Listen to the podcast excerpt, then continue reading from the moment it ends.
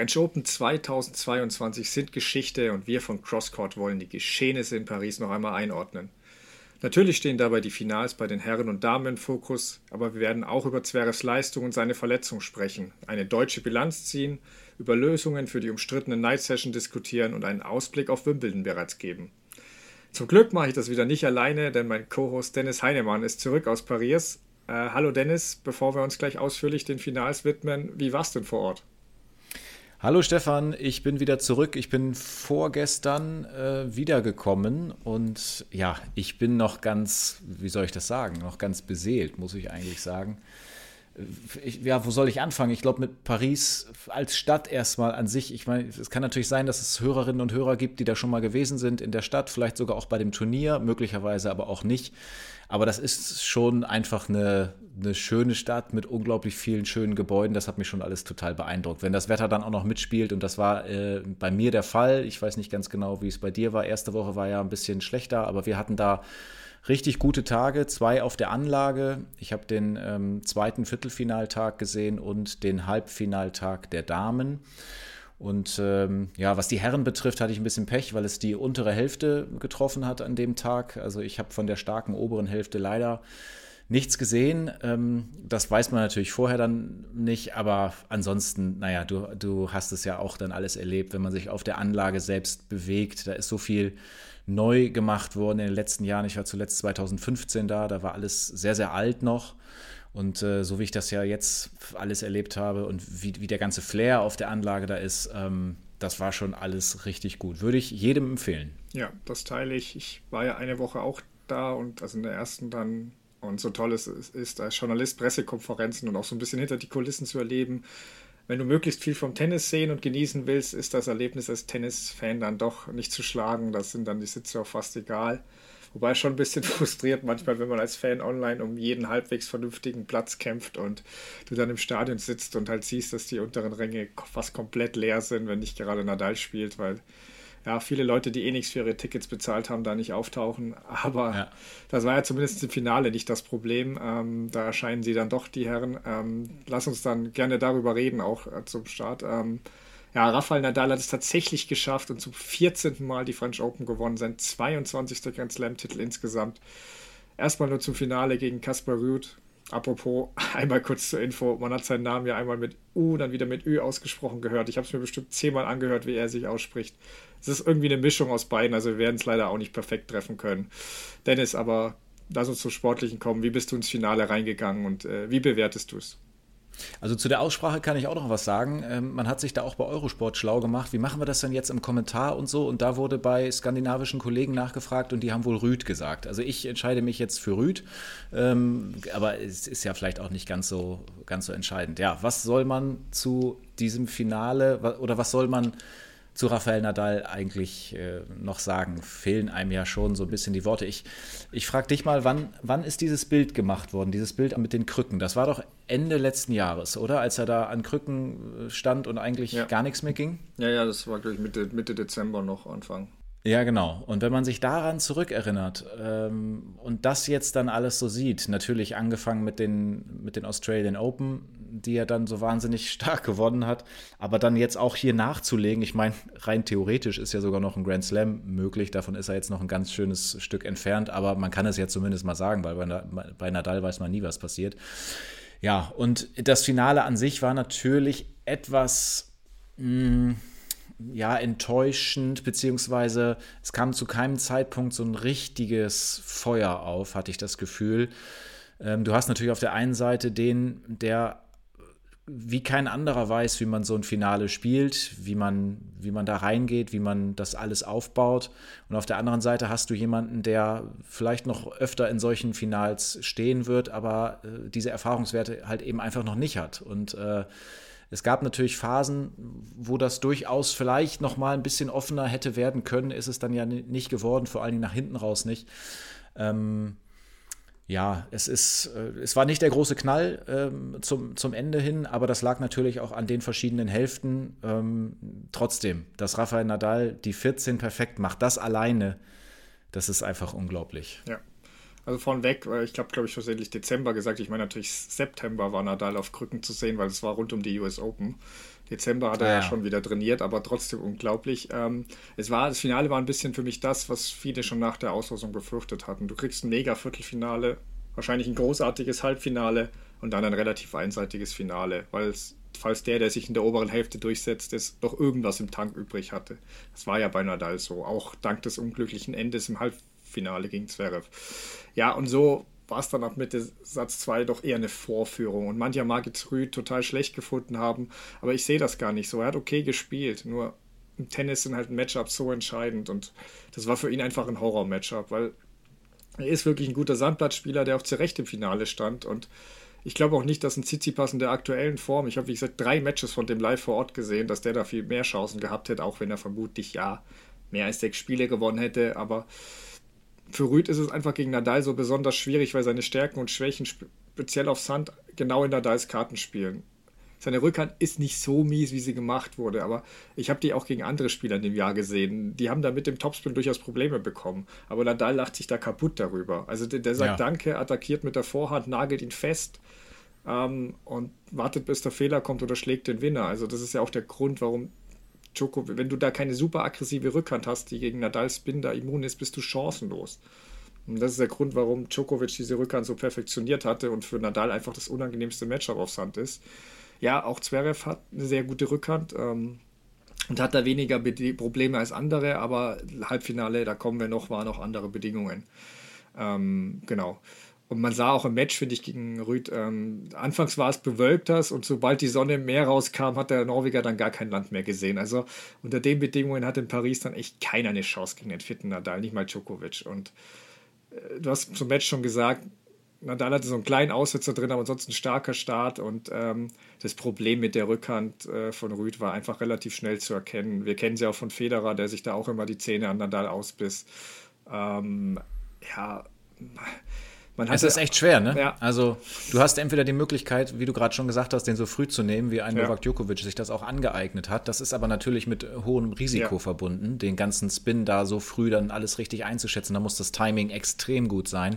Wenn du ihn allerdings austrudeln lässt, dann stehst du so weit hinten und bist so passiv und äh, das ist schon hart. Genau. Man hat es ja anfangs des zweiten Satzes kurz gesehen, wo Rüd dann auch gebreakt hat, wobei man da sagen muss, bei dem Aufschlagspiel. Nadal hat es selbst als Desaster bezeichnet. Das trifft es, glaube ich, ganz gut. Das hat er auch ein bisschen, hat er sich selbst gebreakt. Aber man hatte einfach das Gefühl, Nadal könnte jederzeit zurückkehren. Äh, Rüd hat ja kaum freie Punkte bekommen. Gegen Cilic hat er noch 16 Asse geschlagen, gegen Une 13 und gegen Nadal kein einziges in der ganzen Partie, was halt auch Nadals Return-Qualitäten zeigt und eben diese tiefe Position, die ja gern belächelt wird, aber die zahlt sich aus. Er bleibt ja da nicht da hinten kleben, sondern rennt danach sofort an die Grundlinie vor. Und so ist halt auch der Großteil der Ballwechsel da aufgebaut. Also hoher Topspin-Return von Nadal auf Rüds Rückhand, kommt ein kürzerer Ball, Nadal attackiert, zack, und dann Inside-Out oder Backhand-Cross, der war auch richtig stark ähm, von Nadal an dem Tag. Und der Punkt war vorbei. Also ich glaube, Brain Game Tennis hatte da auch eine interessante Statistik. Äh, Nadal hat von 30 Ballwechseln, die über 5 oder 6 Schläge gingen, 24 gewonnen. Also bei längeren oder kürzeren war es ausgeglichen, relativ, aber dieser dritte Schlag war so entscheidend. Erstmal ja, Ballwechsel gekommen, dann vorbereitet und dann beendet. Das war wirklich, das hat den Unterschied ausgemacht. Und ja, als die Sonne rauskam, elf Spiele in Folge. Ähm, aber lass uns dann doch mal nochmal auf sein ganzes Turnier blicken, weil das Finalmatch, wie gesagt, war jetzt nicht das epischste. Ähm, durch, es wird ein bisschen von Nicht-Tennis-Nerds fast als normal hergenommen, weil eben das Finale so eindeutig war und der 14. Turniersieg in Paris. Fandest du diesen Triumph aber nach der Vorbereitung denn auch Business as usual? Nee, überhaupt nicht. Also man wusste ja relativ lange nicht, kommen wir dann ja später auch noch zu, was da geht es natürlich um seinen Fuß und mhm. was er da gesagt ja. hat in der Pressekonferenz, aber man wusste es ja relativ lange auch nicht, weil er auch gesagt hat, ich möchte mich da gar nicht so zu äußern und diesen Fuß nicht immer so in den Vordergrund stellen, sondern ich mache erst mal und so. Ähm, aber das dass er das dann so hinbekommt. Ähm, also, was ich beeindruckend finde, ist, und da können, glaube ich, äh, viele Spieler auch noch was von lernen, ist diese Dominanz und das, das Auftreten in den ersten Runden. Das hat man bei Nadal gesehen, das hat man auch bei Novak Djokovic ja. gesehen. Also da wirklich äh, nichts, äh, keine Körner zu verschenken in dem Sinne. Also da sind die beiden so durchgegangen und das erste Mal wurde Nadal dann richtig gefordert gegen Oje Aliassim im Achtelfinale. Ähm, hatten wir ja auch schon drüber gesprochen in der letzten Folge, dass das vielleicht dann sogar gut sein kann, so einen richtigen Härtetest und den dann auch ähm, äh, zu bestehen. Ist ja überhaupt eins der ganz wenigen Matches, wo er da überhaupt mal in fünf Sätze musste da in Paris. Ja. Ähm, ja, aber nee, also du hattest ja gefragt, ob man das so als normal, also dass er das Finale am Ende dann gewinnt, da würde ich sagen, ja, das war dann schon erwartbar. Aber äh, vor dem Turnier, äh, dass er dann wirklich die Nummer 14 da stehen haben würde, das ist, das ist alles andere als total normal, würde ich sagen. Ja, ähm, ja also ich, ich würde es jetzt nicht vergleichen mit dem Australian Open Triumph äh, gegen Medvedev. Das bleibt für mich sein größter und überraschendster Triumph. Da kommt das natürlich nicht hin, denn um es mit Nadal zu sagen, egal wie die Vorbereitung ist, es sind immer noch die French Open. Aber ja. wenn wir jetzt nur seine 14 Titel bei den French Open nehmen, würde ich das absolut zu den Top 3 zählen. Also 2020 im Oktober erinnere ich mich noch, da bei den kalten und feuchten Bedingungen, da hatten ihn auch viele abgeschrieben. Ähm, da hätte ich Djokovic auch fast als leichten Favorit gesehen und da hat er ihn ja regelrecht zerlegt an den Serben. Also und ähnliche Stufe fast sehe ich den Sieg nach der Vorbereitung. Also ich, ich habe ihn, sonst hast du ihn ja immer als Top-Favoriten gehabt. Das würde ich in dem Jahr jetzt nicht so einfach unterschreiben wollen. Ähm, und ja, also es war, was aufgrund des Finals auch schnell vergessen wird, ähm, es war zahlentechnisch her der, der schwierigste Draw, den, ja, den Nadal jeweils bei einem seiner Grand Slam-Siege hatte. Also er musste gleich vier Top-10-Spieler besiegen. Roger ja. Aliasim, Djokovic, Zverev und Rüd. Aktuell sind davon sogar drei in den Top 10, in den Top 5 jetzt. Also, und das mit einem tauben Fuß, zu dem wir gleich noch kommen. Ähm, ja, wie gesagt, äh, Roger Aliasim-Partie und äh, das Meisterstück gegen Djokovic haben wir ja vergangene Folge ausführlich gesprochen. Ähm, und zu Zverev kommen wir auch noch, aber kurz aus Nadals Sicht das Match, das war schon, wie er da gelitten hat und auch aufgrund Zverevs Spiel, aber auch eben diesen absurden Regenwaldbedingungen unter dem Dach, äh, er praktisch seiner ganzen Waffen beraubt wurde, das war schon heftig. Und er hat es ja selbst ganz gut beschrieben, dass er in dem Match eigentlich nur versucht hat zu überleben, also im sportlichen Sinne. Und das war halt wirklich äh, super schwierig für ihn, weil er dann, er konnte ja keine Winner schlagen eigentlich. Ähm, Im Tiebreak, als er vier Satzbälle gegen sich hatte, hat er dann zwei unglaubliche Passierbälle ausgepackt, klar. Und ähm, im zweiten Aufschlag da war sein, sein, sein Aufschlag war da eher ein besserer Einwurf und Zverev prägt ihn nach Belieben. Aber das hat dann auch Nadal. Als es dann 4-5 steht und also hat er dann das erste Mal nach eineinhalb Stunden seinen Aufschlag gehalten, weil dann ist es darauf angekommen. Und das zeichnet halt so ein Champion aus. Und klar holt den Zverev auch wieder zurück, da kommen wir noch dazu, aber so Nadal macht das eben mit dir. Und ja, er war müde, aber er fing sich auch wieder bei 5-5. Deswegen diejenigen, die meinen, dass Zverev ohne die Verletzung sicher gewonnen hätte, weil Nadal müde aussah, da muss ich dann doch die Frage stellen, ob ihr zum ersten Mal Nadal Tennis spielen gesehen habt. Ähm, es, es, reicht ja schon, den zweiten Satz gegen Djokovic gesehen zu haben, wo Nadal auch total kaputt aussah am Ende. Also ich weiß es nicht. Ähm, dass ein Nadal aber jedenfalls nach dieser grausamen Vorbereitung mit Rippe, mit der Rippenverletzung und dem Fuß es schafft, jetzt wieder die French Open zu gewinnen, ist unglaublich. Ähm, wie ordnest du es denn historisch auch ein? Also er hat ja jetzt mit Steffi Graf gleichgezogen. Und äh, ändert sich irgendwas in der Goat-Debatte für dich? Ist, ist er aktuell die klare Nummer 1, Augenhöhe oder siehst du noch jemand vor ihm? Ich finde das immer ganz schwierig zu beurteilen, weil GOAT bedeutet ja Greatest of All Time und ich glaube, vor ein paar Folgen oder irgendwann haben wir da ja schon mal drüber geredet und das ist ja auch ein Thema, was immer mal wieder aufkommt. Ähm, wie, wie beleuchtet man das denn jetzt eigentlich am besten? Ähm, schaut man auf die Grand Slam-Titel, schaut man auf die Wochen?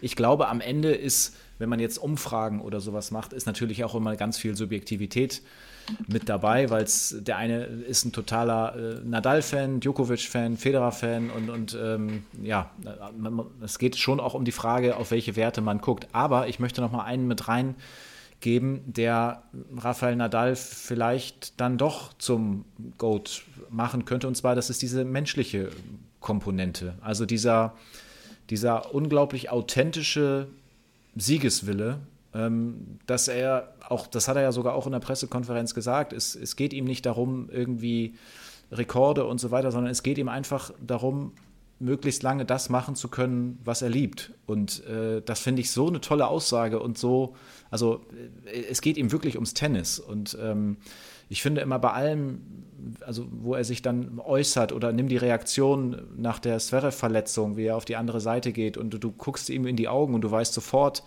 so will ich das Spiel nicht gewinnen. Ähm, ich will jetzt nicht sagen, dass andere das so wollen würden, aber ich finde, bei ihm ist das immer ganz deutlich spürbar. Dieser, das ist ein absoluter Sportsmann und ähm, diese Goat-Debatte ist dann wahrscheinlich auch immer noch nicht abgeschlossen, weil wir müssen auch gucken, was da weiterhin noch passiert, weil am ehesten kannst du es dann ja vielleicht doch über die Grand Slam-Titel, je nachdem, welches Kriterium du dir dann rausnimmst. Aber ähm, irgendwie ist es mir wichtig, da nochmal diese ganze menschliche Komponente mit reinzugeben. Ja, also erstmal dazu stimme ich dir zu. Ich würde es halt historisch erstmal kurz noch, finde ich es halt auch krass, dass er jetzt 22 Grand Slam-Titel damit genauso viele wie Steffi Graf hat. Ich meine, wir haben im Dezember vergangenes Jahr ja die, unsere Sonderfolge zu Steffi Graf äh, aufgenommen und da ihre unfassbare Karriere und Rekorde zurückgeblickt. Ähm, und dass Nadal jetzt genauso viele Grand Slam-Titel hat, finde ich schon unfassbar. Natürlich spielt er länger, aber er hat jetzt mit Federer und Djokovic ja auch nicht die zwei schlechtesten Spieler als Gegner. Ähm, das macht, finde ich, eigentlich noch unglaublicher. Ähm, theoretisch fehlt ihm jetzt nur noch ein Grand Slam-Triumph, um sogar den Rekord von Serena einzustellen. Also ja, Margaret Court hat 24, aber das zählt in meiner Wertung nicht wirklich, weil elf Australian Open-Titel, wo sie teils fünf oder sogar nur vier Partien gespielt hat, weil sie ein Freilos erhalten hat und dann im Turnier ausschließlich Australierinnen dabei sind. Also das sind dann australische Meisterschaften, aber kein Grand Slam.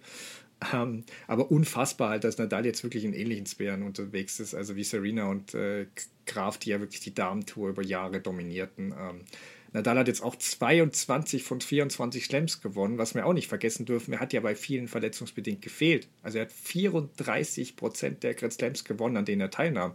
Federer steht hier bei knapp 25 Prozent, Djokovic bei knapp 30 Prozent.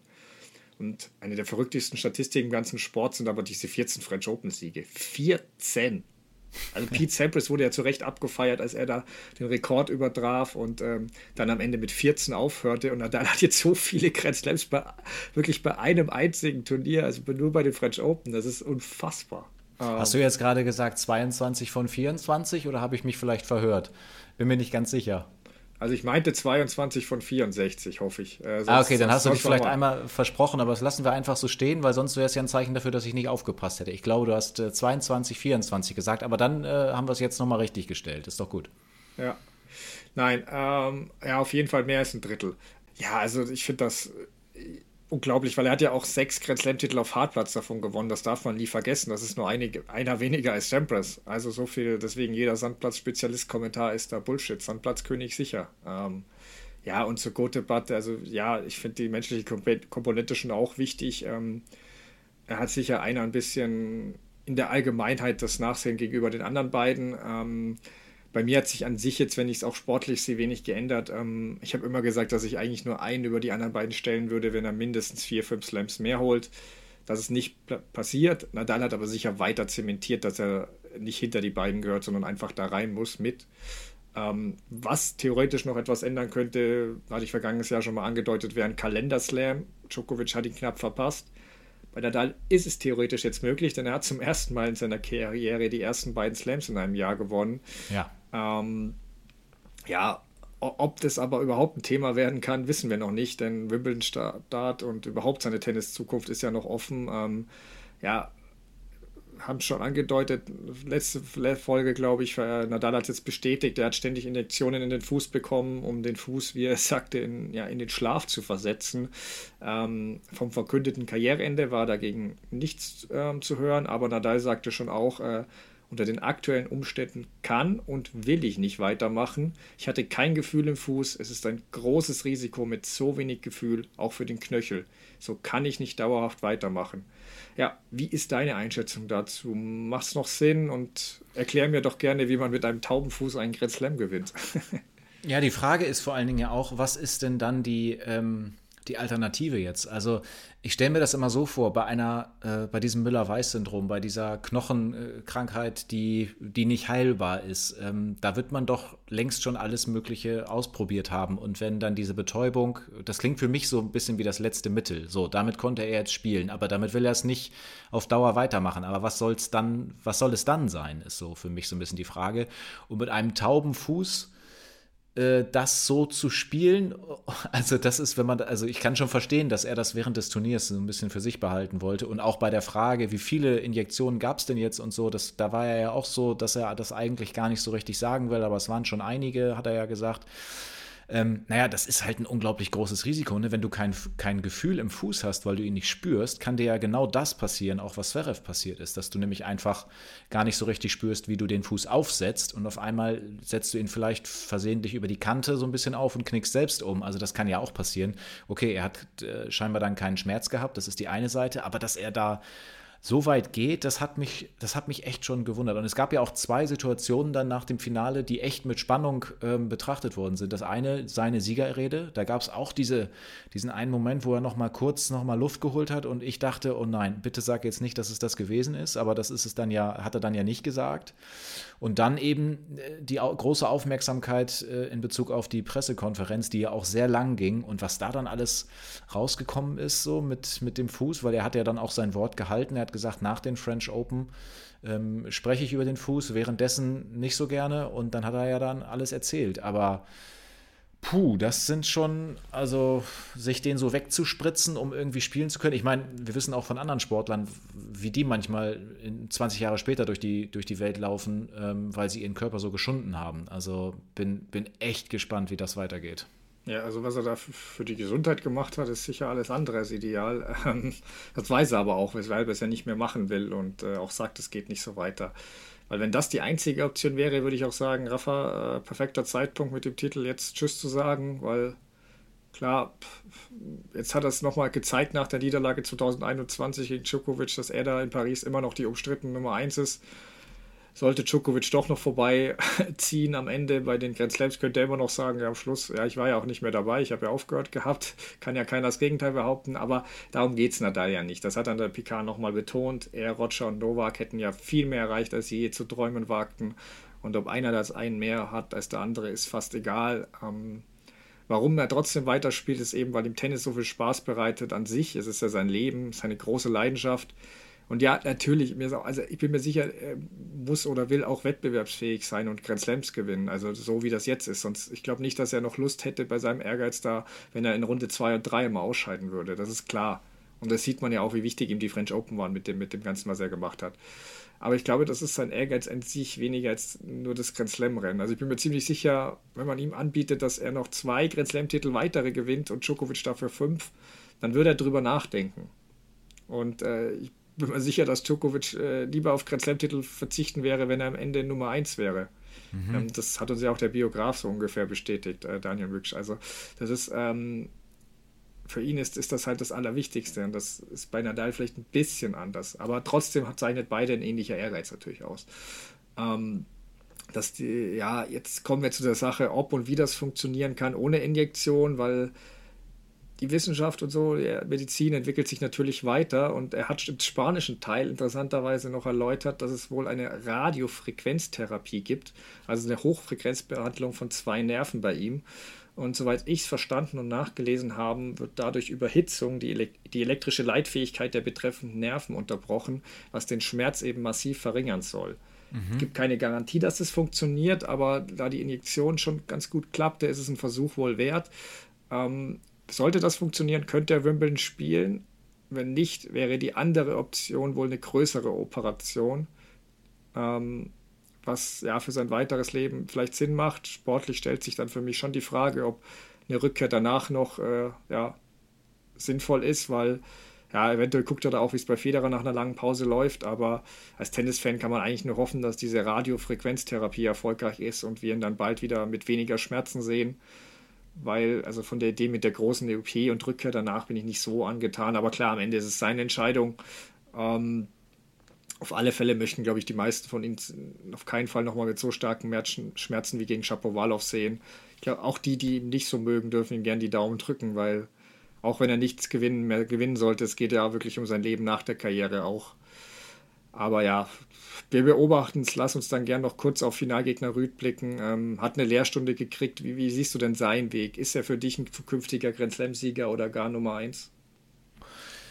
Nummer eins, da bin ich dann doch noch ein Stück von entfernt. Das muss man jetzt mal abwarten. Er war ja lange derjenige und davon kann er sich jetzt dann auch endlich mal lösen. Also er selbst hat sich da wahrscheinlich schon längst von gelöst, aber er wurde ja immer als der beschrieben, der dann eben die ganzen Punkte holt auf den 250er Turnieren und sich damit dann auch äh, plötzlich äh, bei den Finals wiederfindet und so. Ähm, jetzt hat er auf jeden Fall mal gezeigt, dass er ähm, Ja, dass er auf jeden Fall ein super guter Sandplatzspieler ist. Natürlich hat er irgendwie auch etwas davon profitiert, dass die Hälfte unten so gewesen ist, wie sie eben gewesen ist. Aber äh, ich habe ihn gegen Holger Rune live gesehen in der Night Session und ich war schon sehr beeindruckt von ihm. Er hat das, das sehr gut kontrolliert eigentlich, muss ich sagen. Er hat einen sehr guten ersten Aufschlag, der ist ziemlich schnell, wenn der kommt. Ähm, natürlich eine super gute Vorhand, kann auch immer mal wieder einen guten Slice einstreuen ähm, und ist dabei so, ja, wie soll ich das beschreiben, so relativ gelassen. Also der ist nicht so hektisch in irgendeiner Form und ähm, hat jetzt mit diesem Turnier auf jeden Fall einen, großen einen großen Schritt nach vorne gemacht. Ähm, so Nummer eins und sowas, da weiß ich nicht, da, wenn ich das jetzt zum Beispiel vergleiche mit dem Powerplay von Alcaraz oder so, dann äh, würde ich vom Gefühl da so einen dann doch eher noch weiter vorne sehen, wenn man jetzt auf die nächsten Jahre guckt. Ähm, aber er wird da oben jetzt auf jeden Fall ständig eine Rolle spielen, das glaube ich schon. Ja, ich sehe es ähnlich. Ähm, ich habe ja schon erwähnt, dass das ein Albtraum-Matchup gegen Nadal einfach war. Deswegen, klar hat er nicht am Limit gespielt, aber er ist nicht so, war es nicht super fehlerhaft und hätte in anderen Finalduellen, glaube ich, schon besser gesehen, ausgesehen. Aber gegen Nadal, sein Idol, war es schwierig. Insofern glaube ich die French Open insgesamt sehr positiv. Ähm, du hast es erwähnt, er hat natürlich den Draw für sich zunutze gemacht, aber ähm, für mich zeichnet ihn das eher aus, als dass man ihm das vorwerfen könnte. Er hat alle besiegt, die er besiegen konnte. Ähm, da gibt es andere Kollegen wie Herrn Tsitsipas, dem das nicht gelungen ist. Also klar kann man sagen, an der Rückhand muss er noch arbeiten, aber die ist speziell auf Sand, wie ich erwähnt habe, die so schlecht, wie sie gemacht wurde, ähm, auch wenn sie von Nadal zerpflückt wurde. Und er steht jetzt erstmals in den Top 5, was eine super Leistung ist. Und klar, zu seinem Glück gibt es jetzt in Wimbledon keine Punkte, weil da verliert er trotz seinem Erstrauten nichts, hatte er nichts zu verlieren, aber ich glaube auch nicht, dass er da viel gut machen würde, ähm, weil auf Rasen sehe ich sein Spiel noch vor Proble großen Problemen. Also das einzige Grand Slam, wo er noch nie die Runde, zweite Runde erreicht hat. Und ja, zukünftige Nummer 1 tue ich mir auch sehr schwer. Ähm, da sehe ich ihn auf Sand doch deutlich weiter als auch auf anderen Belegen, wenngleich ich ihm auf Hartplatz schon noch einen Sprung zutraue. Aber bis es soweit ist, dürfte wahrscheinlich schon die Herrschaft von Carlos Alcaraz in vollem Gange sein. Ähm, und ob er ein potenzieller Grand Slam-Sieger ist, äh, traue ich mich ehrlich gesagt nicht definitiv mit Ja oder Nein zu beantworten. Also wenn dann klar am ehesten die French Open, siehst du ja ähnlich. Ähm, und aktuell sehe ich da noch keinen Weg an Nadal oder sonst auch an Djokovic vorbei. Nach dessen Karriereende, wahrscheinlich ist Alcaraz da vorne, aber er wird auch nicht jedes Jahr gewinnen und ob dann Tsitsipas oder Zverev immer direkt zur Stelle sind, das wissen wir nicht. Aber wenn wir schon bei Zverev sind, lass uns doch gerne über den mal sprechen. Ähm, Match gegen Alcaraz haben wir ja in der vergangenen Folge schon analysiert. Bevor wir zur Verletzung kommen, kurz sportlich zum Match gegen Nadal. Wie ist deine Einschätzung zu den ersten beiden Sätzen? Also ich muss dazu sagen, dass ich nicht alles davon gesehen habe, denn wenn man zwei Tage von morgens bis abends auf der Anlage da äh, Roland Garros verbracht hat, dann äh, ist man ganz froh, wenn man am nächsten Tag dann auch noch mal ein bisschen was von der Stadt sieht, wenn man da ist. Das heißt, ich bin also so durch die Stadt gezogen mit meiner Freundin, aber es gibt ja heutzutage dieses Roaming-Problem nicht mehr mit den mobilen Daten und so weiter. Das heißt, man kann natürlich auch mal reingucken in den Player oder sonst wo und das haben wir dann gemacht. Und äh, das war, da gab es einen Zufall, das war eigentlich unglaublich. Da haben wir uns in so einem Park aufgehalten und haben reingeschaltet und genau in der Sekunde, also wirklich, genau in der Sekunde, als er so laut geschrien hat, sind wir reingekommen und ich dachte, was, was ist hier denn jetzt gerade los? Und da waren ja schon äh, drei Stunden 13 oder irgendwas gespielt. Ähm, vorher im ersten Satz äh, hatten wir auch schon mal was gesehen, dazwischen aber nicht. Das heißt, es ist für mich schwierig, komplett äh, abschließend zu beurteilen. Was ich aber äh, auf jeden Fall sagen kann, ähm, ist, ich habe den Tiebreak gesehen im ersten Satz und man muss ihm oder er muss sich da natürlich anhören, ja, wie ist das Thema mit der, mit der Chancenverwertung? Da gab es diesen einen ich glaube, es war ein Vorhandvolley, den er hinten rauslegt, mhm. ähm, wo es eine gute Möglichkeit gegeben hat, den Tiebreak zu gewinnen. Klar, dann, dann gab es auch noch diesen unfassbaren Passierball von Nadal, den er da aus vollem Lauf kurz cross reinspielt mit seiner Linkshänder-Vorhand. Der war komplett irre, der Ball. Ähm, aber das hat einfach gezeigt, äh, weil du ja auch vorhin schon über die langen Ballwechsel gesprochen hast, ähm, in der Partie gegen, gegen Rüd und wer dann da die Nase vorne hat. Also bei so einer Spielzeit ähm, noch nicht mal den zweiten Satz äh, abgeschlossen zu haben, das spricht eigentlich dafür, dass da jemand die Rallyes äh, auf Sand zumindest so mitgehen kann, um das Spiel offen zu halten. Ähm, jetzt kann man natürlich viel darüber spekulieren, was wäre wenn und Nadal ist, sah müde aus und so, ähm, aber weil du gesagt hast, wir müssen mal sportlich drauf schauen, ähm, Alexander Zverev hat hier ein super Turnier gespielt. Also er hat Alcaraz rausgenommen und er ist völlig auf Augenhöhe mit Nadal gewesen und muss, muss sich eigentlich nur vorwerfen, dass er nicht mit 1 zu 0 geführt hat. Also ähm, starker Auftritt von ihm. Ja, also insgesamt starkes Match auf jeden Fall, vor allem der Beginn. Ähm, ja, die Bedingungen mit der hohen Luftfeuchtigkeit würde ich jetzt an sich auch gar nicht mehr als ideal für Zverev einschätzen, aber sie haben Nadals Spiel einfach deutlich mehr geschadet und ähm, das stimmt auch, ja. Wenn, wenn, das zutrifft, ist es für Gegner in Paris automatisch ideal. also Nadal konnte ja, wie, wie, ich erwähnt hatte, mit seinen Grundschlägen ja fast gar keinen Schaden anrichten. Also ähm, Zverev war auch aggressiv, hat anfangs sehr gut serviert und wirklich konsequent ausgenutzt, dass Nadal da solche Probleme hatte. Ähm, und wie in dem Match gegen Alcaraz, wo man ja auch schon viel Positives gesehen hat, vielleicht ist da wirklich so ein Knoten geplatzt mit dem ersten Sieg über einen Top-10-Spieler beim Grand Slam. Ähm, ein großes Aber gibt es bei dem Match gegen Nadal, du hast es erwähnt. Ähm, also ohne, selbst ohne Verletzung hätte es sein können, dass Zverev ja zehn Minuten später 0 zu 2 Sätze zurückliegt. Und das darf nicht sein bei dem Matchverlauf. Und Nadals Erkenntnis, dass er hier einen Wasserball auf die andere Seite schlagen muss, der keinen Topspin entwickelt. Also das, all das bei, berücksichtigt man noch Zverevs Rückhand, die ja laut Nadal im Moment die beste beidhändige Rückhand der Welt ist. Also dass das Zverev muss Satz 1 gewinnen, bei dem er lange Break 4 ist und dann ja. äh, vier Satzbälle hat. Du hast erwähnt, den einen ähm, Wolle ein bisschen leichtfertig verlegt, die anderen hat Nadal ist auch teils unglaublich abgewehrt. Ähm, ich finde aber noch mehr als Satz 1 muss Zverev ja Satz 2 gewinnen. Also da war Nadal ja komplett im Survival-Modus. Also da begann dann bei Zverev aber halt wieder diese Probleme mit dem Auf, mit dem zweiten Aufschlag, der einfach dann komplett zusammenbricht und wirklich der, jeder zweite Aufschlag dachtest du, oh je, oh je, oh je, hoffentlich kommt er irgendwie drüber. Ähm, weil sonst gab es gar keine Ballwechsel. Der war immer wieder Doppelfehler und teils wirklich so weit unter der Netzkante. Also, also zu diesem Zeitpunkt sah man für mich einen großen Unterschied zu Nadal, der das Spiel wirklich bemüht war, irgendwie noch halbwegs ausgeglichen zu gestalten und dran zu bleiben, ähm, obwohl Zverev da mehr Optionen hatte. Aber man darf jetzt auch nicht vergessen, dass Zverev mit Sicherheit auch schon sehr müde war. Also kann auch bei der Verletzung Grund gewesen sein. Das kam mir ein bisschen zu kurz, weil immer nur auf Nadal äh, geguckt wurde. Äh, klar, bei dessen Schwitzen, da sieht das, passiert das schnell und da sieht es auch immer, da sieht er sehr schnell alt aus, weil er halt unglaublich viel Flüssigkeit verliert. Da braucht man, wie gesagt, einen Platz nicht bewässern, so wie der geschwitzt hat. Ähm, ja, und äh, ja, es ist, ich finde es ja allgemein übrigens so ein Unsinn, wenn ich das mal sagen darf, äh, dass das Geschla Dach geschlossen bleiben muss, wenn man das Match darunter startet, obwohl es halt längst aufgehört hat zu regnen, was ja da im zweiten Satz auch der Fall war. Ich meine, das Highlight ist da immer noch das Wimbledon-Halbfinale 2018 zwischen Nadal und Djokovic, als ja. sie das Match abgebrochen hatten und am nächsten Tag bei strahlendem Sonnenschein unter Dach fortsetzten weil das Match ja schließlich so begonnen hatte und klar, beide Spieler waren sich auch nicht einig, weil es Djokovic natürlich unter Dach besser fand, aber damit machst du dich ja als Sportart lächerlich. Also draußen ist Sonnen da, Sonnen, Sonne und du bist eine Outdoor-Sportart und spielst unter der Halle, weil es am Tag davor mal regnete. Also hm. für Zverev hat sich auf jeden Fall mit dem Match was Wichtiges, viel Respekt erarbeitet, wie er Nadal da gegenüber getreten ist. Also auch Reaktionen bei Social Media haben das ja gezeigt, man kann ihm gegenüberstehen, wie man will, aber das Ende war dann einfach auch nur schrecklich und da waren sich zum Glück auch 99,9 Prozent einig. Ähm, wir müssen dazu sagen, wir zeichnen jetzt Montagnachmittag auf, deswegen stand jetzt, es sieht so aus, dass wohl mehrere Außenbänder gerissen sind, zum Glück aber nicht mehr. Ich hatte ja da schon Sorgen um die Kapsel ein äh, bisschen, aber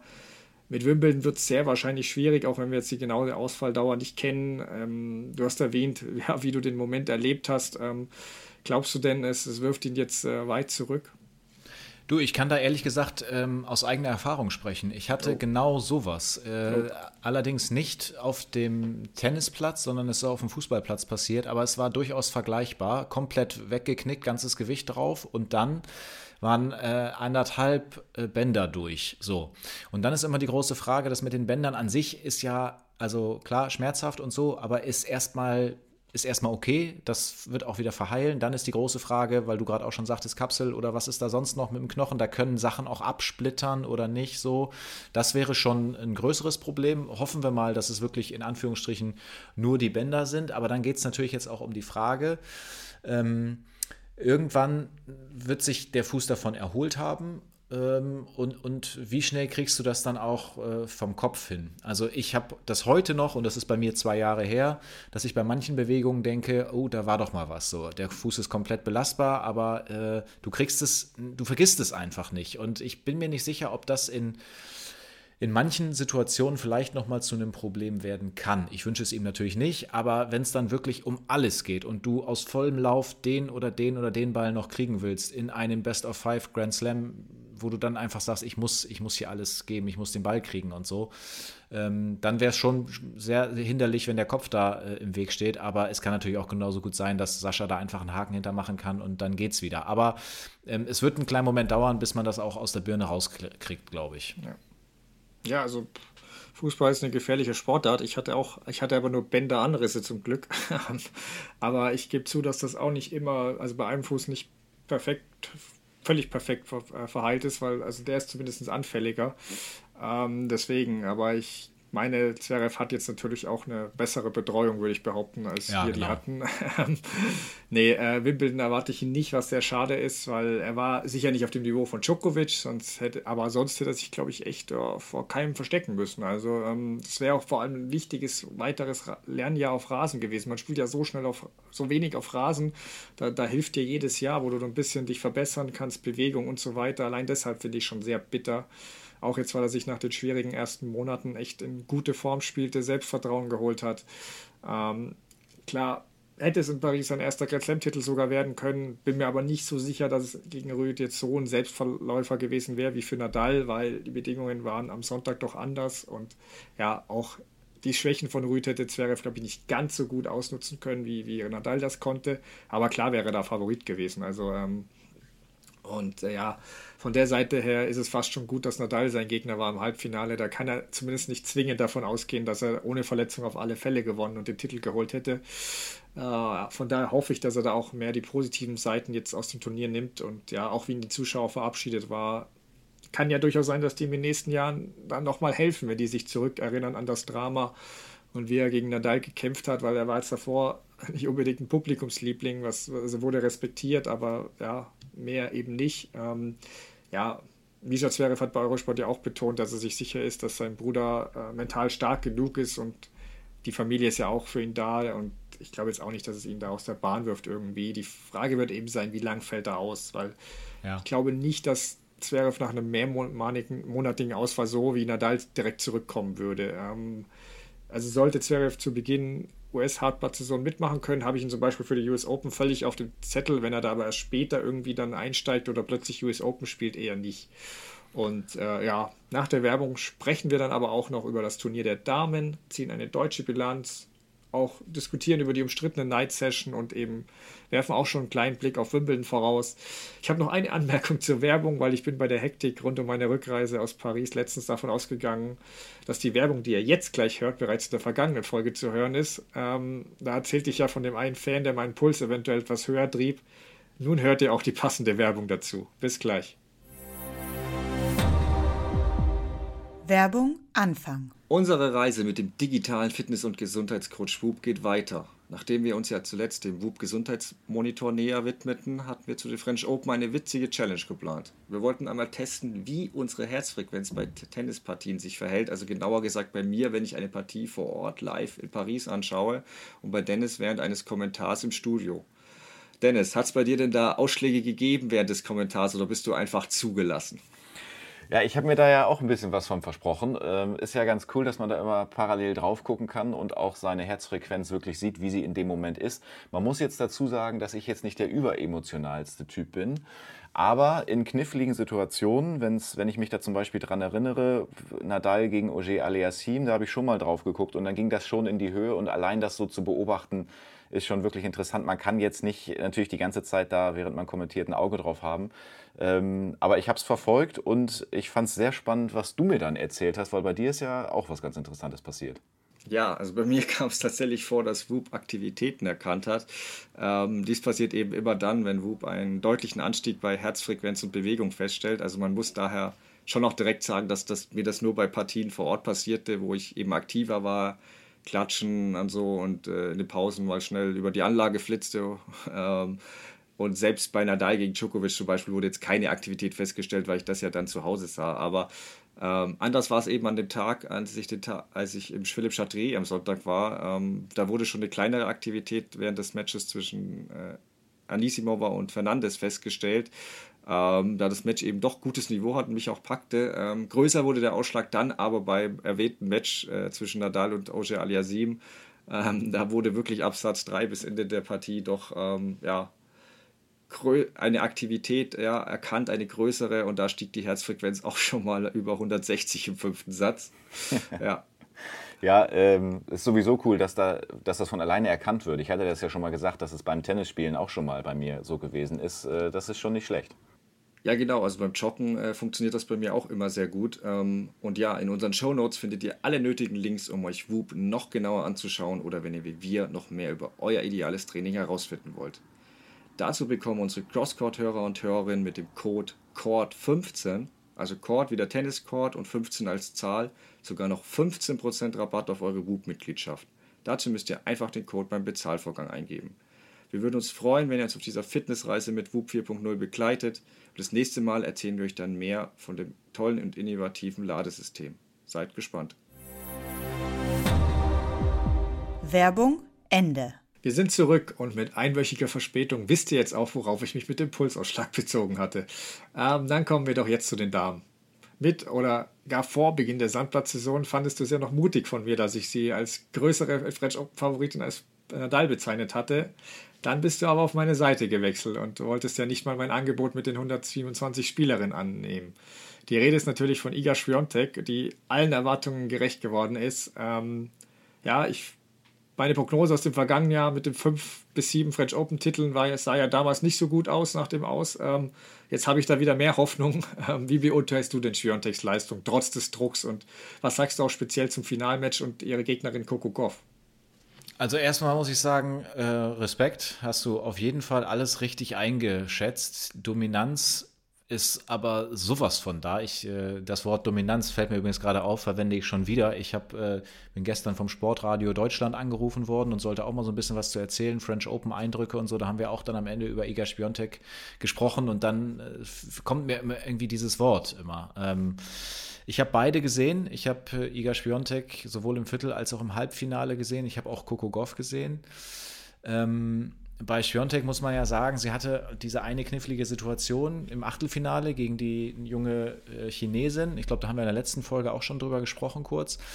Ähm, und Coco Goff gibt einfach bis zum Finale nicht mal einen Satz ab. Ähm, also das ist schon, und was ich bei Coco Goff auch wirklich toll finde, das muss man hier an dieser Stelle auch nochmal mit reinwerfen, die ist so jung und die sagt so gute Sachen oder ja. schreibt so gute Sachen irgendwo hin, zum Beispiel auf die Kameralinse oder so und sagt dann auch, nachdem sie das Halbfinale gewonnen hat, so jetzt kommt es dann zum Showdown mit dem Finale gegen Spiontek und dann sagt sie auch sowas wie, ja, ist aber am Ende dann halt auch nur ein Tennismatch und es gibt gerade so viele Probleme auch sonst so auf der Welt und so. Das finde ich schon stark für das Alter. Ich meine, die ist 18 Jahre alt und genau das mit dem Alter kann man eben auch auf Spiontek ähm, beziehen. Also du, du äh, nimmst plötzlich diese, diese Rolle ein, du bist die Nummer eins der Welt, weil Barty nicht mehr da ist. Äh, und aber wie? Aber wie sie die dann äh, einnimmt. Und ich finde es bei ihr immer so erstaunlich, weil sie das finde ich auch, also da wird auch klar, warum sie auch so ein Rafael Nadal-Fan ist. Ähm, sie ist abseits des Platzes immer so sehr höflich und äh, zurückhaltend und fast so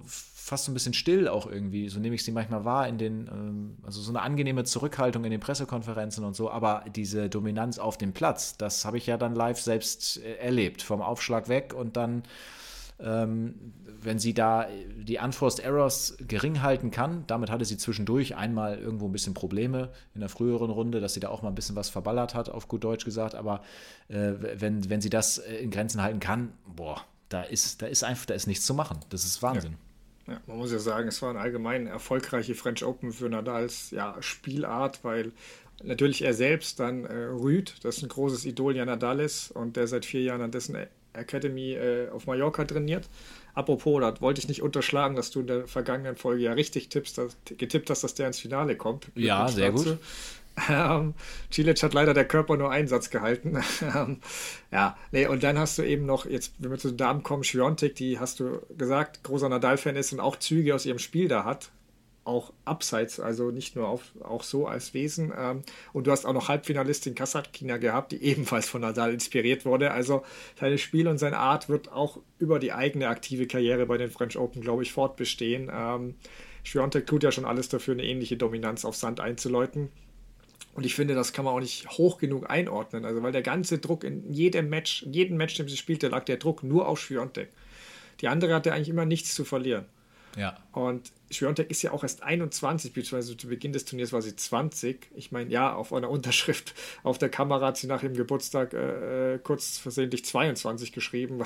da war sie selbst schon verwirrt, wie alt sie ist. Aber ähm, ja, sie hatte ansonsten einen wackeligen Satz gegen Kovinic, was jetzt eher an ihr lag. Und ansonsten eben diesen einen Satz gegen die Chinesin, du hast es angesprochen, was danach halt eben einseitig wurde, weil die leider äh, Magenkrämpfe wegen ihrer Periode hatte. Ähm, das Finale gegen Goff war dann ja noch einseitiger als erwartet. Ähm, man muss bei allem berechtigten Lob für Goff auch erwähnen, sie hatte nicht eine Top-30-Spielerin als Gegner äh, in, in dem Weg ins Finale. Äh, die einzige, die überhaupt gesetzt war, war Elise Mertens im Achtelfinale. Also, das ist aber null gegen Goff. Das zeigt nur ein bisschen, das war ein Kulturschock. Also, die Gegnerin davor und dann hast du plötzlich Schwiontek. Also, das ist, das war zehnmal präziser, zehnmal besserer Spin und alles. Ähm, Klar, man kann auch darüber reden, dass es auf Sand gerade egal ist, ähm, gegen wen du davor spielst, wenn du Schwiontek hast. Das ist wie wenn du bei FIFA Einstellungen von Halbprofi direkt auf Legende umstellst. Also das ist halt, das ist halt ein großer, großer Sprung. Ähm, ja, und äh, ja, Goffs, Goffs Ausschlag ist trotz der Härte immer noch ein bisschen schwankend. Vor allem der zweite Ausschlag ist halt echt ein Problem, wenn du gegen jemanden wie Schwiontek äh, spielst, der einfach die so returnstark ist. Da bist du von Beginn an der Defensive. Ähm, ja, und Schwiontek's Taktik war ja ähnlich wie die von Nadal, nur spiegelverkehrt. Die ist halt immer über Goffs Vorhand gegangen. Also, das ist die, der Schlag, der halt zuerst bei ihr einbricht. 16 ihrer 23 leichten Fehler waren mit der Vorhand. Und das gab Schwiontek halt so einen Vorteil und so eine Sicherheit, dass sie selbst nicht volles Risiko gehen musste. Und trotzdem war es für Goff aber ein echt starkes Turnier und ich habe die im Ra bei, auf Rasen auf jeden Fall im Auge. Also die kann da echt gefährlich sein. Ähm, Schwiontek gehen mir langsam auch Superlativen aus, 35 Siege in Folge. Das hat sie, glaube ich, die längste Siegesserie von Venus Williams, also in den 2000er Jahren eingestellt. Natürlich waren davor noch Navratilova und Graf unter anderem noch, noch doppelt so gut. Ähm, aber es, ich finde es beeindruckend, wie sie einfach diesen Druck standhält. Und Mancher beschwert sich jetzt schon über die Dominanz, nachdem zuvor alle geschimpft haben, es gibt zu viel Abwechslung, das kann ich nicht so verstehen. Was aber fehlt ein bisschen, finde ich, wo ich zustimme, du hast nicht so große Rivalitäten wie bei den Herren mit den drei Goats. Also wie sehr fehlt Barty dem Damentennis gerade für dich? Ja, in, in der jetzigen Situation wäre genau das echt spannend, weil du hättest wahrscheinlich eine Schwiontek, die diese 35er-Serie jetzt nicht gehabt hätte. Aber du hättest wahrscheinlich eine sehr starke Spiontek und dann das zu sehen gegen Barty, das wäre schon auf der Damenseite einfach, da wäre mehr Spannung da. Ich meine, du hast ja auch gesagt, also das Finale, das ist dann zu deutlich. Das geht zu schnell, das geht auch für die Zuschauer zu schnell und so. Das, das ist dann schon ein bisschen schade. Äh, fest steht aber auch, dass überhaupt nicht klar wäre, ähm, also äh, wenn, wenn, wenn Barty jetzt noch, noch da wäre, wie gut wäre da merkt man schon, alles konjunktiv, logischerweise. Wie gut wäre äh, Schwiontek wirklich geworden jetzt? Also ähm, ich glaube, allein dieses Annehmen der Rolle der, der Weltranglistenposition 1, ähm, vielleicht am Anfang so ein bisschen neu, aber dann auch so beflügelt. Also hätte sie ihr Niveau auch so steigern können, wenn Barty jetzt noch da wäre? Das ist so ein bisschen die Frage, wahrscheinlich nicht ganz. Und dann hätten wir wahrscheinlich ein richtig äh, tolles Duell gehabt, äh, was ich auch gerne mal auf Sand gesehen hätte. Sie fehlt da momentan dann schon, ehrlich gesagt. Äh, nur, wir wissen eben auch, diese, diese Dominanz und so große Serien und so, irgendwann reißen die auch wieder. Und äh, dann haben wir auch wieder eine neue Situation. Momentan ist es ein bisschen zu einseitig, aber das wird nicht ewig so bleiben. Ja, also ich hätte die Rivalität mit Barty auch sehr spannend gefunden, gerade aufs Hand. Also ähm, Hartplatz hätte ich, glaube ich, Barty schon noch die Nase vorn gegeben mit ihrem Slice und so, ähm, auch wenn Schwiontek da sich langsam eben ranknappern hätte können. Das wäre eben spannend zu sehen gewesen. Auf Sand traue ich es ihr schon zu, dass sie da sogar noch besser als Barty ist oder spätestens in ein, zwei Jahren gewesen wäre. Ähm, aber es wäre eine coole Rivalität gewesen. Ähm, ja, mal schauen, ob Goff sich da jetzt so schnell verbessern kann. Die Schwachstellen, die ich angesprochen habe, und wie Schwiontek vor allem auch auf Rasen zurechtkommt, das muss man ja auch mal gucken. Eventuell gibt es ja da noch eine Rivalität, die sind jetzt nicht so weit vom Alters, äh, Altersunterschied, gibt es da nicht so viel. Ähm, man hätte auch, oder man hatte ja auch schon auf Osaka immer wieder gesetzt, aber da ist halt so viel neben dem Platz und andere Schwierigkeiten. Da ist halt nicht mehr weg als da. Ähm, Andreesco ähnlich leider. Ähm, da habe ich immer wieder auf die gesetzt, dass da eine Rivalität sich entwickelt, aber dann müsste halt mal zwölf Monate in Folge gesund äh, sein, bleiben, was bei ihr unmöglich scheint. Ähm, und hinter Schwiontek wird es halt gerade echt wild. Also sie hat jetzt 8631 Punkte. Die neue Nummer 2 ist Annette Conterweh. Die hat 4326. das ist die Hälfte. Ja. Also die erste Grand Slam-Siegerin, abgesehen von Schwiontek, liegt auch auf Rang 10 der Weltrangliste. Das ist Gabinia Muguruza. Das ist ja. halt schon... Halt, also da geht es halt wild zu. Mein Conterweh ist ja so ein super Beispiel. Die hat alles richtig gemacht. Erste Runde French Open raus, Urlaub in Saint-Tropez und trotzdem neuer Karrierebestwert erreicht. Also super gemacht. ja, super. Ähm, nee, aber es gab jetzt die Trennung von ihrem Trainer und Ex-Profi Dimitri Tursunov, ähm, die ist heute bestätigt worden, beziehungsweise von ihm veröffentlicht wurde. Da bin ich jetzt auch gespannt, wie es da weitergeht. Ähm, alles offen. Bestplatzierte deutsche Spielerin übrigens, äh, Kerber jetzt äh, auf Rang 18. Da wir es letztens nicht mehr untergebracht haben, würde ich da noch kurz ansetzen wollen. Wie, wie ist denn dein Fazit zu ihr und allgemein den Deutschen in Paris? Ja, da müssen natürlich noch mal ein paar lobende Worte raus an Angie Kerber. Genau, das haben wir letztes Mal so ein bisschen unterschlagen. Das war jetzt keine böse Absicht, aber ich meine, äh, wir, wissen alle, dass äh, sie sich auf anderen Belegen wohler fühlt als auf Sand. Und dann kam sie eben mit einem sehr kräftezehrenden Sieg ähm, aus Straßburg nach Paris. Das war ja äh, stark, dass sie das da gewonnen hat und vor allen Dingen, wie sie das auch gewonnen hat. Ganz knapp das Finale. Und kommt dann hier eben auch in die, in die dritte Runde. Und wenn man sich da ins letzte Jahr erinnert, da war dann relativ äh, früh Schluss, also gleich im ersten Spiel. Ähm, und ja, also ich habe da immer noch diese Szenen auch im, im, vor Augen, wo sie dann nach dem, nach dem einen Sieg dann da ein bisschen Laola macht mit den Zuschauern auf so einem ähm, Außenplatz ist das, glaube ich, gewesen. Ja, das ist einfach, ja, genau, das ist einfach schön zu sehen, finde ich. Ähm, wenn da jemand weiß, ja, das wird wahrscheinlich nichts für mich hier. Ich komme hier höchstwahrscheinlich nicht sehr weit. Das ist jetzt nicht mein Turnier, aber dann so viel auf dem Platz zu lassen und sich da durchzu, durchzufighten und irgendwann ist es natürlich dann auch eine körperliche Frage. Ne? Also wie, wie ja. viel kannst du dann noch geben und dass dann da irgendwann der Tank dann irgendwann leer ist und vielleicht dritte Runde dann auch äh, gegen Sasnovic dann Endstation ist, das ist dann auch, denke ich mal, denke ich mal, in Ordnung. Und wenn wir weiter gucken auf die, auf die Damen, äh, also ist schön zu sehen, dass da dann im Hauptfeld tatsächlich mit äh, Nastasia Schunk und Jule Niemeyer dann mal zwei irgendwie aufgetaucht sind, von denen man mal so zumindest jetzt hoffen kann, naja, vielleicht kommt da dann einfach was und vielleicht ist das jetzt nicht die Ausnahme dieses Hauptfelds, sondern vielleicht wird es irgendwann dann auch mal zur Regel. Ähm, also Schunk gegen Halep ähm, da einen Satz zu holen. Äh, Niemeyer gegen Stevens. Ich finde, das waren äh, gute, gute Auftritte, die, die wir da gesehen haben. Nur wäre es natürlich auch schön, wenn das in Zukunft, in Zukunft dann auch öfter so passiert. Ähm, das muss jetzt nicht, also das soll jetzt nicht so klingen, so von wegen, das wird jetzt zur Pflicht, weil es ist bestimmt nicht einfach, äh, sich durch so eine Quali durchzuspielen.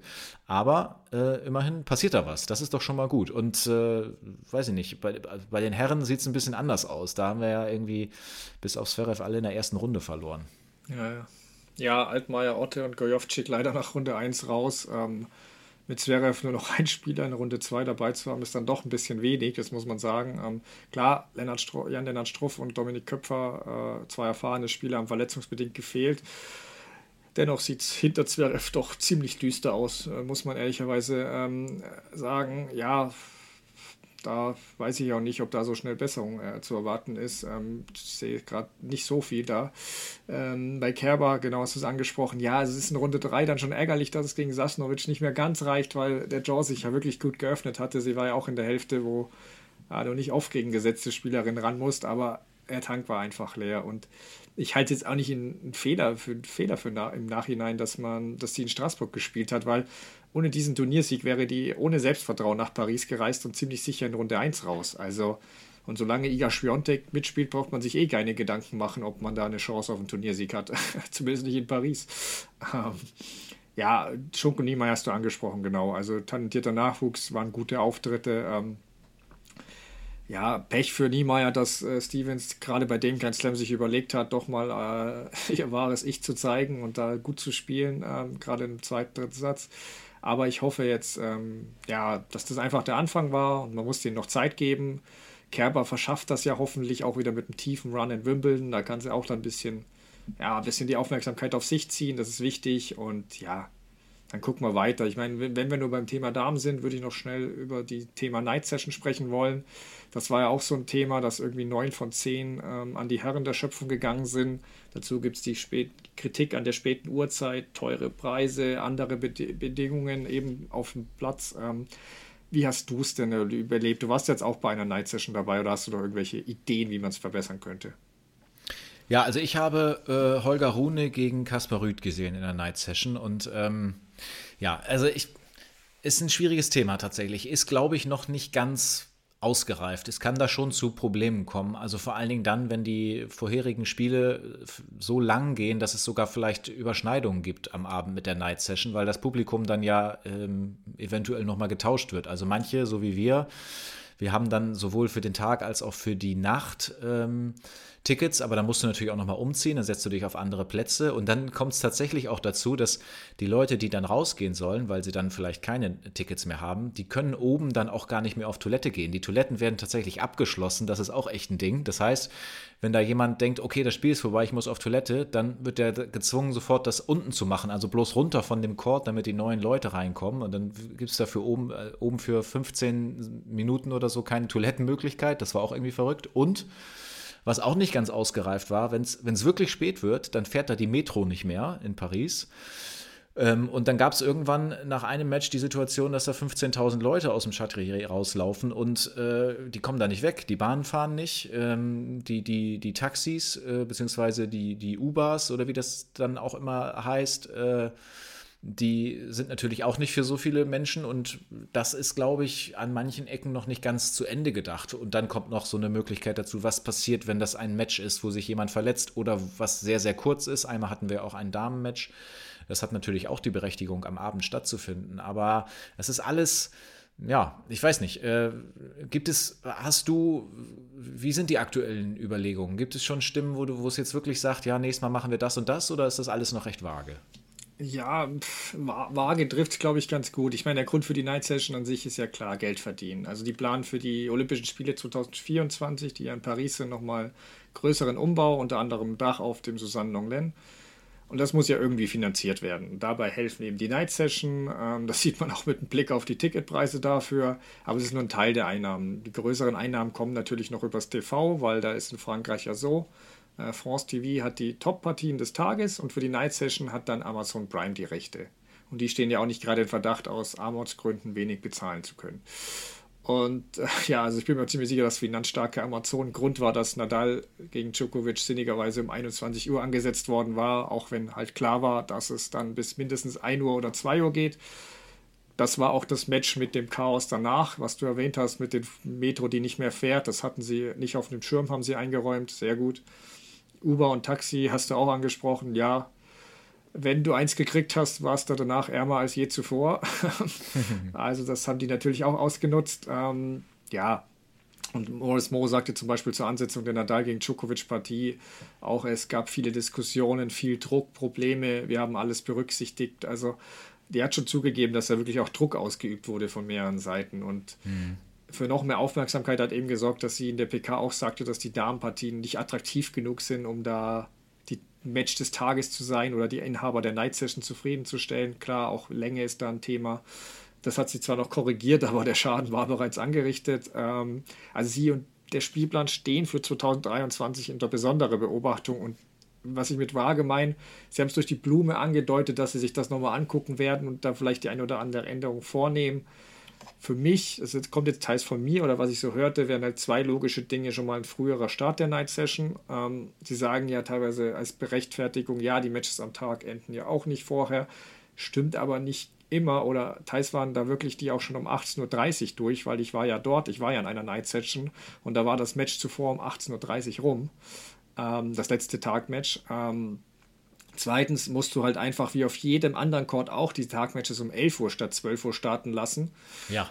Ähm, ist ja kein Problem. Die Tickets, du verkaufst ja kein Ticket für ein einzelnes Spiel. Klar ist dann ein bisschen leerer, aber gut, dann müssen sie halt die Tickets auch an die richtigen Fans verkaufen und nicht an ihre Sponsoren und französische Tennisverbandsmitglieder, die dann nicht auch erscheinen. Also so ist es halt. Ansonsten wäre halt natürlich nur eine Lösung, wenn man Best of Three und Best of Five festhält, um zum Beispiel die Damen öfter reinzukriegen, dass man da noch eine Doppel- oder eine Legendenpartie ansetzt, wenn du rechtzeitig anfängst, geht das ja auch. Also Legendenpartien sind auch recht beliebt in Paris. Ähm, ja, mal schauen, was sie machen. Also wären die Preise ein bisschen humaner, wäre es vielleicht auch leichter, nicht immer nur einen der Top 3 oder Alcaraz spielen lassen zu müssen, wenn die an dem Tag angesetzt sind.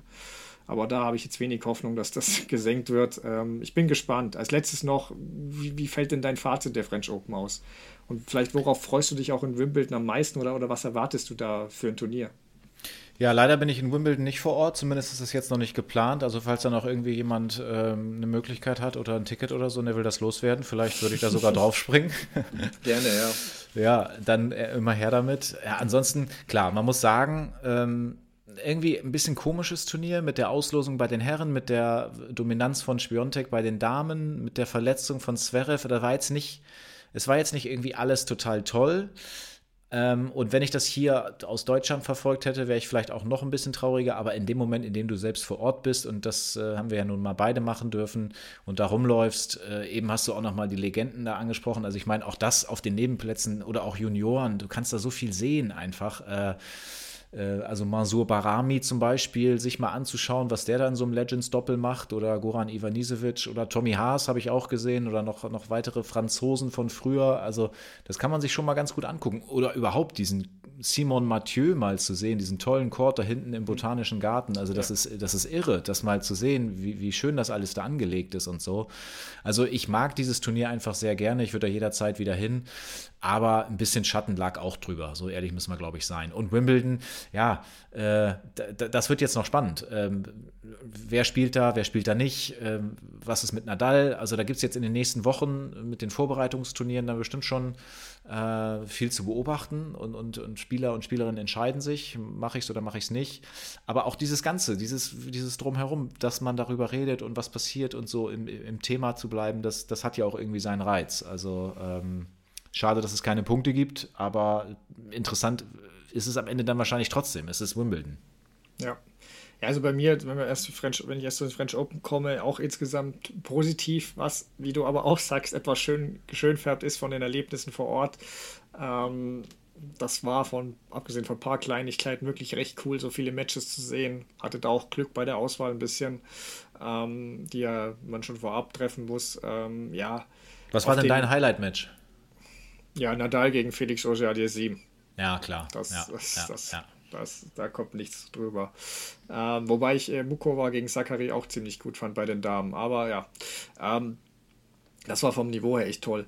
Aber so auch auf den Nebencourts konnte man, das erwähnt, ein paar tolle Partien sehen. Also ich habe mir auch Juniorinnen angeguckt, zum Beispiel die 17-jährige Hamburgerin Ella Seidel. Ähm, ja, war auch schön, ähm, mal sowas zu sehen, weil da ist der, die haben aufgeschlagen und da ist der Ball an die Netzkante beim Aufschlag geklatscht und dann ein Meter in die Luft gestiegen und dann auf die T-Linie gefallen.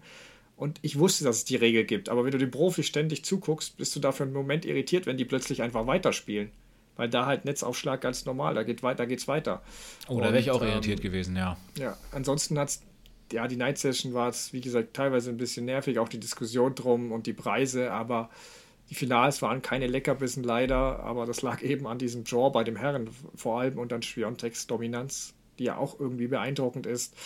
Und klar kann man sagen, die zwei üblichen haben gewonnen, aber gerade bei Nadal war es für mich jetzt nicht zwingend zu erwarten und der Weg dorthin ins Finale schon sehr beeindruckend. Ähm, ich würde es jetzt auch nicht an, von den epischen Geschichten mit den Australian Open vergleichen, weil das Nadals Weg dort war wirklich ein reines Wunder und dann noch das perfekte Märchen mit Ash Barty, also das war schon noch geiler, äh, muss ich sagen, aber trotzdem werde ich es positiv in Erinnerung behalten, was eben auch viel mit den Erlebnissen vor Ort zu tun hat.